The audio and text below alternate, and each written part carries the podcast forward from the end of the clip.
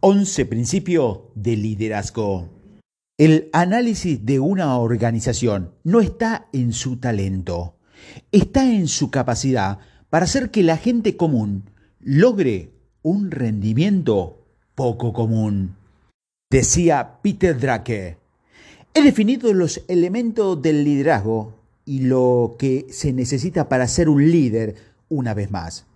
Para poner en práctica estos elementos, sigo varios principios clave del liderazgo. Al poner en práctica estos principios, he obtenido resultados significativos para mí a lo largo de los años. Tú puedes beneficiarte incorporando también a tu estilo de liderazgo. Ten en cuenta que como liderazgo es un proceso de aprendizaje permanente.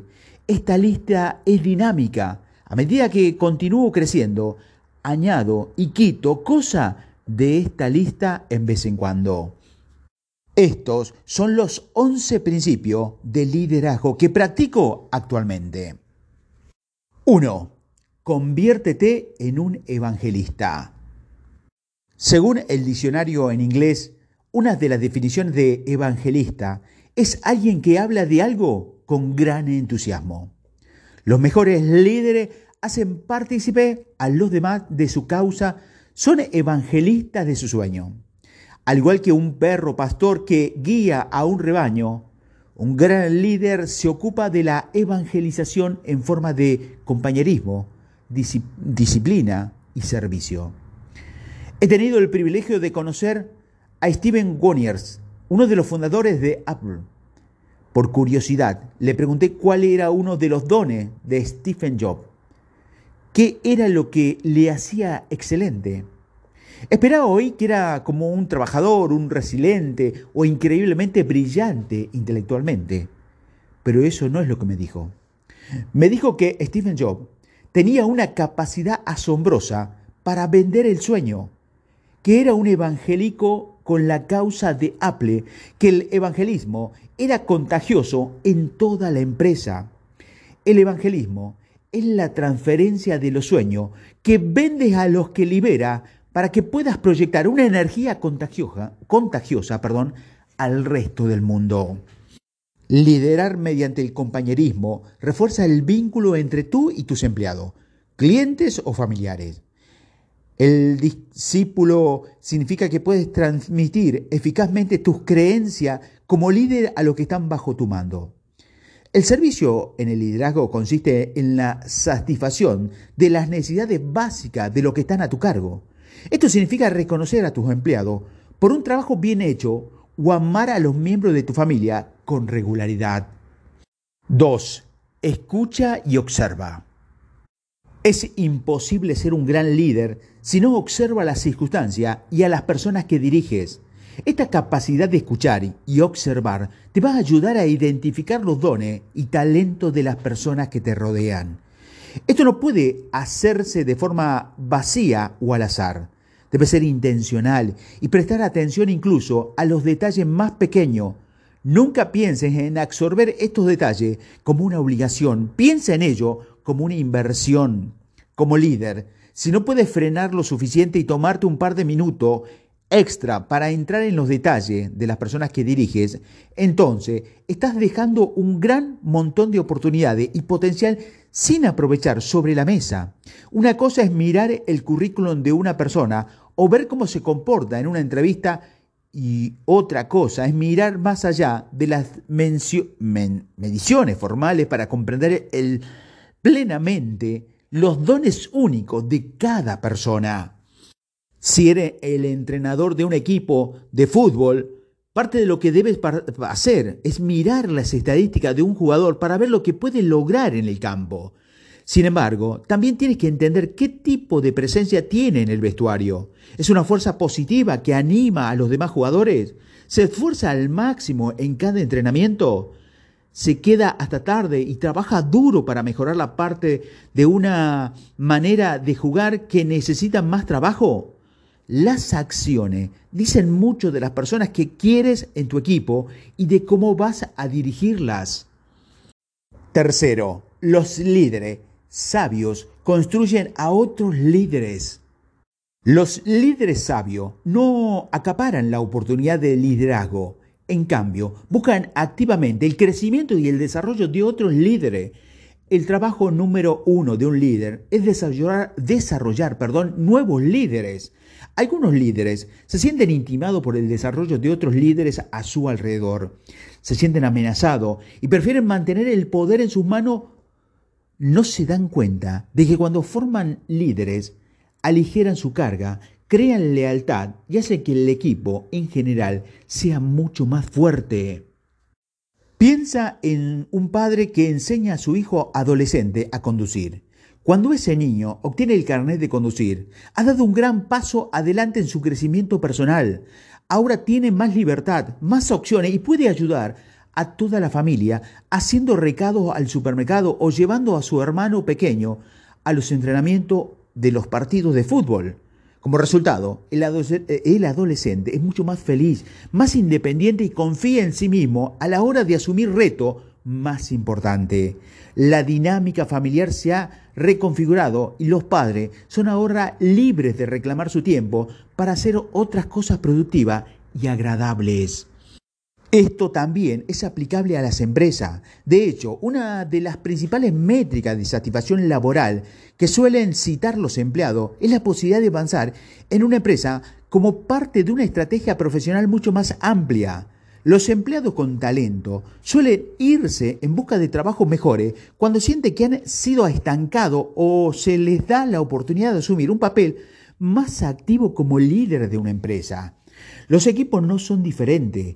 Muéstrame cualquier gran equipo y te mostraré uno liderado por grandes jugadores y grandes entrenadores.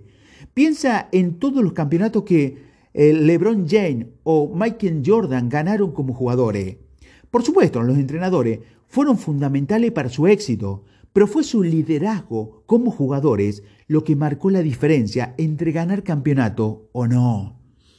Cuarto, ama crece, cuida y muéstrale a la gente cómo vivir mejor. Muchos de los principios de liderazgo que utilizamos hoy lo aprendí de un grupo de niños de 8 y 10 años. Poco después de la universidad, fui bendecido con la oportunidad de trabajar con una empresa que era en realidad un consejero juvenil. No sabía que cuando entré por primera vez en el edificio, todo mi mundo cambiaría. En aquella época, era un hogar para chicos huérfanos o víctimas de abuso con padres encarcelados o que no tenían ningún otro adulto que pudiera hacerse cargo de ellos por diversas razones.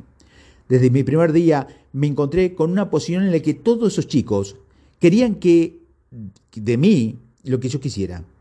Creyeran en ellos, que me preocupaba por ellos y que le mostrara cómo vivir mejor. Y francamente, no me sentí capacitado para hacerlo en ese momento al igual que yo, muchos de nosotros probablemente no sientan que son calificados en este momento para ser líderes. Cuando te des cuenta que así recurre a un pensamiento al que suelo hacer referencia, Dios no llama a los calificados, califica a los llamados. No me sentí calificado, pero entendí que tenía que estar allí.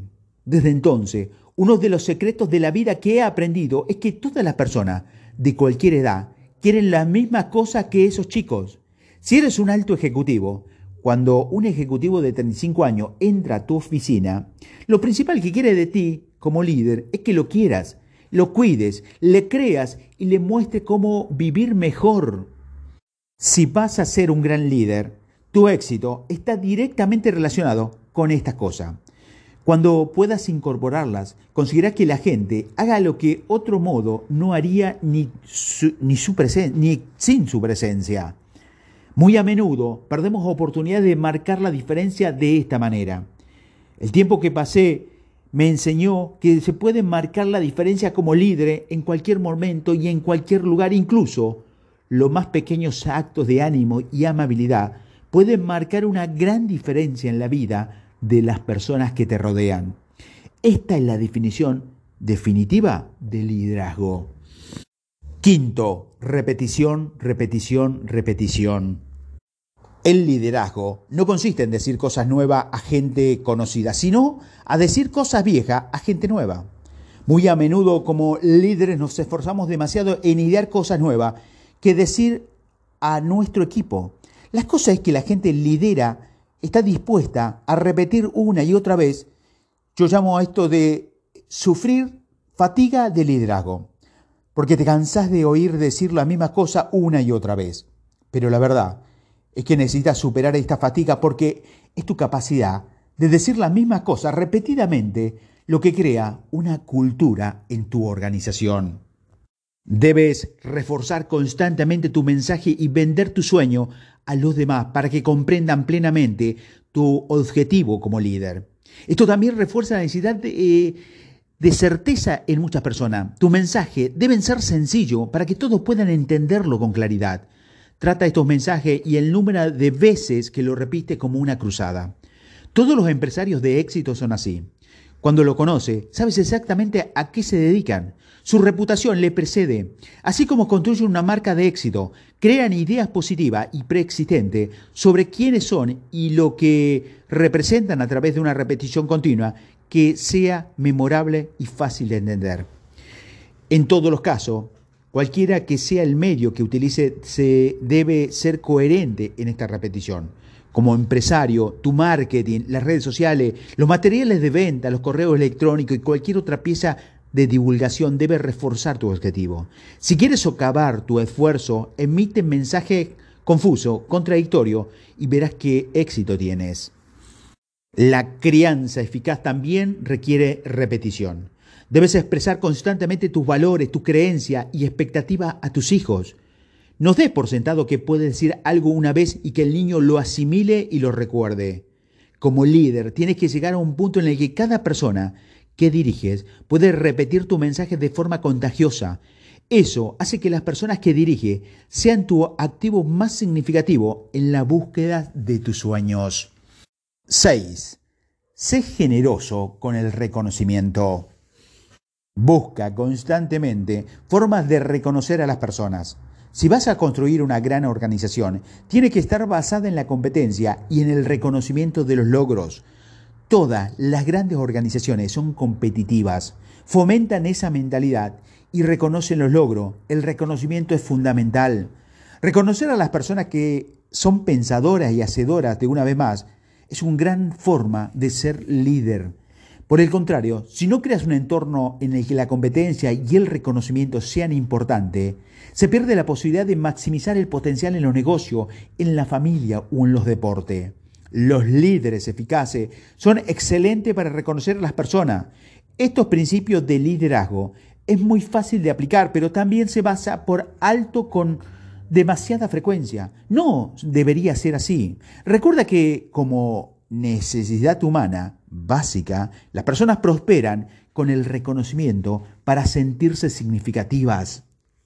He descubierto que, aunque la gente suele equiparar el reconocimiento con la importancia, lo que realmente quieren es amor. Después de todo, en la mente de muchas personas, el reconocimiento es una forma de amor. Recuerda cuando éramos niños y nuestros padres reconocían nuestro esfuerzo cuando llevábamos a casa a un sobre, llevamos a casa un sobresaliente en un examen o metíamos un par de goles en el equipo del colegio. Nuestra necesidad de reconocimiento era una forma de esperar que nuestros padres reconocieran que nos querían aún más. Como adultos, nunca perdemos esta necesidad básica, está grabada en nuestro ADN. Por eso, todas las personas que conocemos quieren que los quieran, que los cuiden, que crean en ellos y que le muestren cómo hacerlo mejor. Como líder, la gente te admira. Lo que dices es importante. Tus palabras tienen un gran significado y lo que puede parecer un pequeño comentario sin importancia para ti puede significar toda la diferencia del mundo para las personas que están a tu cargo. Encuentra siempre una forma de ser alentador. Encuentra formas de elogiar a las personas en público y en privado. Hay algo increíblemente poderoso en alabar a una persona delante de sus compañeros. También hay un poder increíble, pero diferente, que proviene de reconocer a alguien con un agradecimiento personal y sincero.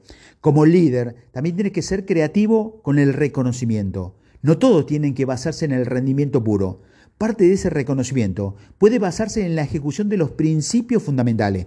También puedes reconocer a las personas que hacen cosas pequeñas, como llegar temprano o presentarse a trabajar todos los días a lo largo de un año. Los premios, las placas y todo tipo de reconocimientos verbales o escritos son formas muy eficaces de reconocer a alguien. Me gusta escribir cartas personales a los hijos de los padres y madres que trabajan para mí, haciéndoles saber lo increíble que son sus padres. Es una forma de reconocimiento que casi nadie utiliza. Intenta constantemente encontrar formas únicas e innovadoras de reconocer a las personas que dirige. Es importante crear este tipo de cultura. Otra cosa importante es la necesidad básica que es el amor. Y cuando das reconocimiento a las personas, se extiende una forma de amor hacia ellas. Séptimo, tener una causa y una cruzada y una misión. Muéstrame una gran organización y te voy a mostrar una que está impulsada por una causa y una misión. Estos lugares tienen una mentalidad única y se centran ferozmente en su objetivo final. Como líder, cuando creas una misión y convences a la gente para que lo acepte, es otra forma de satisfacer una necesidad humana básica. En este caso, esa necesidad es la contribución, también es un gran elemento de evangelización cuando se pide a la gente que se una en torno a una causa más grande que ellos mismos. Una misión tiene dos componentes. Primero, en qué creemos. Hay que definir en qué cree y luego inspirar a la gente para que se una en torno a esa cruzada. ¿Cuál es nuestra misión y cuáles son nuestros valores fundamentales? Cuáles son los elementos en los que creemos y cómo contribuyen a que creemos un gran lugar para estar. Segundo, ¿a qué nos enfrentamos? Una misión debe tener un enemigo, tiene que haber algo contra lo que estés. Por ejemplo, si diriges un banco de alimento, entonces estás contra el hambre. Si tienes un gimnasio, tu enemigo puede ser la obesidad. Los mejores enemigos suelen ser algo que intentas erradicar o cambiar. Como director de un refugio para mujeres, estás trabajando para acabar con los abusos domésticos. Si tienes una empresa de gestión de patrimonios, podrías estar intentando cambiar la forma en que la gente invierte el dinero o eliminar las malas decisiones financieras. Cuando más fuerte o más emocionales sean ambas componentes, más fácil será guiar a quienes creen en ello. Además, al igual que un líder de cualquier gran cruzada, debes ponerte al frente de tus tropas y dirigirlas. Debes estar dispuesto a recibir los golpes. Sé visible y vocal para que vean que estás dispuesto a proteger a los que están bajo tu mando de las críticas o de las personas que quieres dañar o socavar tus esfuerzos. Las ventajas del liderazgo recaen sobre ti y también deberías hacerlo en las cargas. Octavo, sé auténtico y humilde. Si eres un mentiroso o un falsante, puede que las personas a las que dirige no lo digan, pero lo sabrán. Cuando se trata de liderazgo, decir la verdad no lo es todo. La gente aceptará que no seas perfecto. Sin embargo, no aceptará que no seas honesto. Cuando cometes un error, no intentes ocultarlo. Reconócelo. Te sorprendería lo mucho que te haces querer por la gente cuando simplemente dices, he cometido un error, lo siento y lo haré mejor la próxima vez. Cuando puedas ser sincero con tu propio trabajo, también puedes serlo con los demás. Cuando no eres un auténtico contigo mismo, es muy difícil crear un ambiente de franqueza. Del mismo modo, cuando las personas a tu cargo cometen un error, si no hubiera malicia, practica la compasión porque nadie hace las cosas bien todo el tiempo. Noveno, crea una cultura.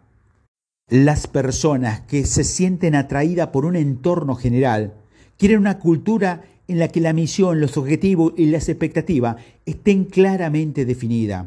Una cultura bien diseñada tiene en cuenta las seis necesidades humanas básicas y cómo satisfacerla. La cultura crea seguridad, amor y crecimiento, el reconocimiento y el sentido de la contribución construyen la moral y el sentido de propósito. La cultura es fundamental para que crea un lugar en el que todo el mundo ejecute sus talentos único en el presente y todo el mundo se mantenga centrado en el futuro al mismo tiempo. Una cultura saludable también valora la transparencia. Las preguntas aceptan, no se temen. Las mejores empresas crean cultura porque los líderes saben que esto le permite contratar a los mejores empleados. Los empleados con talento gravitan hacia empresas con culturas excepcionales porque saben que existen herramientas y recursos que les ayudan a prosperar sin negatividad ni distracciones. 10. Darle a la gente los recursos que necesita para tener éxito. No hay nada peor en la vida que ir a la batalla con la persistente sensación de que no tienes lo suficiente para ganarla. Como líder, depende de ti equipar adecuadamente a tu equipo, a tu tropa, para que sientan seguro de los retos que le pides que afronten. Si deben preocuparse por lo que no tienen, los pones en clara desventaja. Darle a tu gente los recursos que necesitan en la batalla que debes librar antes de pedirles que hagan su parte en tu nombre, no se trata de un asunto puntual. Tienes que formar parte de tu cultura. Tiene que ser un proceso constante. Los recursos no solo se refieren a la formación, el entrenamiento, los suministros, el equipo, las herramientas y un presupuesto amplio. También hay que esforzarse para satisfacer las necesidades humanas básicas de las personas. Cuando comprendas que algunos empleados necesitan seguridad, reconocimiento u oportunidad de crecimiento y tomen medida para satisfacer esas necesidades, también estarán dándole a tu gente recursos importantes. Además, pregúntate qué recursos necesitas para ser un líder eficaz. Como director general, padre, entrenador o cualquier otra función, debes asegurarte de no descuidar tus propios recursos y necesidades humanas básicas. Si no eres capaz de funcionar al máximo de tus capacidades, socavarás tu eficacia. Y 11. Construye un movimiento. Muchas de las personas que están escuchando estos audios quieren ser algo más que grandes líderes. Quieren construir un movimiento. Quieren crear un cambio masivo a gran escala. Como recordatorio, la gente no siempre tiene que creer en lo que dice, solo tienen que creer que tú crees lo que dices. No obstante, tiene que ser persistente, repetitivo y evangélico en tus esfuerzos. Construir un movimiento es un proyecto enorme y ambicioso. Los líderes fuertes deben permitir que la gente se vea a sí misma dentro del sueño, reconocer los dones únicos de cada persona, satisfacer las necesidades básicas de la gente y dar un ejemplo inspirador para tener una oportunidad de obtener un resultado favorable. Construir un movimiento lleva tiempo, pero ese movimiento se derrumbará como una casa de madera en un huracán si no empiezas a construir un cimiento sólido y utilizas los mejores recursos disponibles a tu alcance. Ser un líder de una vez más no es fácil, pero cuando aprendes a aplicar estos principios de liderazgo a lo largo del tiempo, no solo puedes impulsar tu vida al nivel más alto posible, sino que también puedes elevar la vida de las personas que lideras.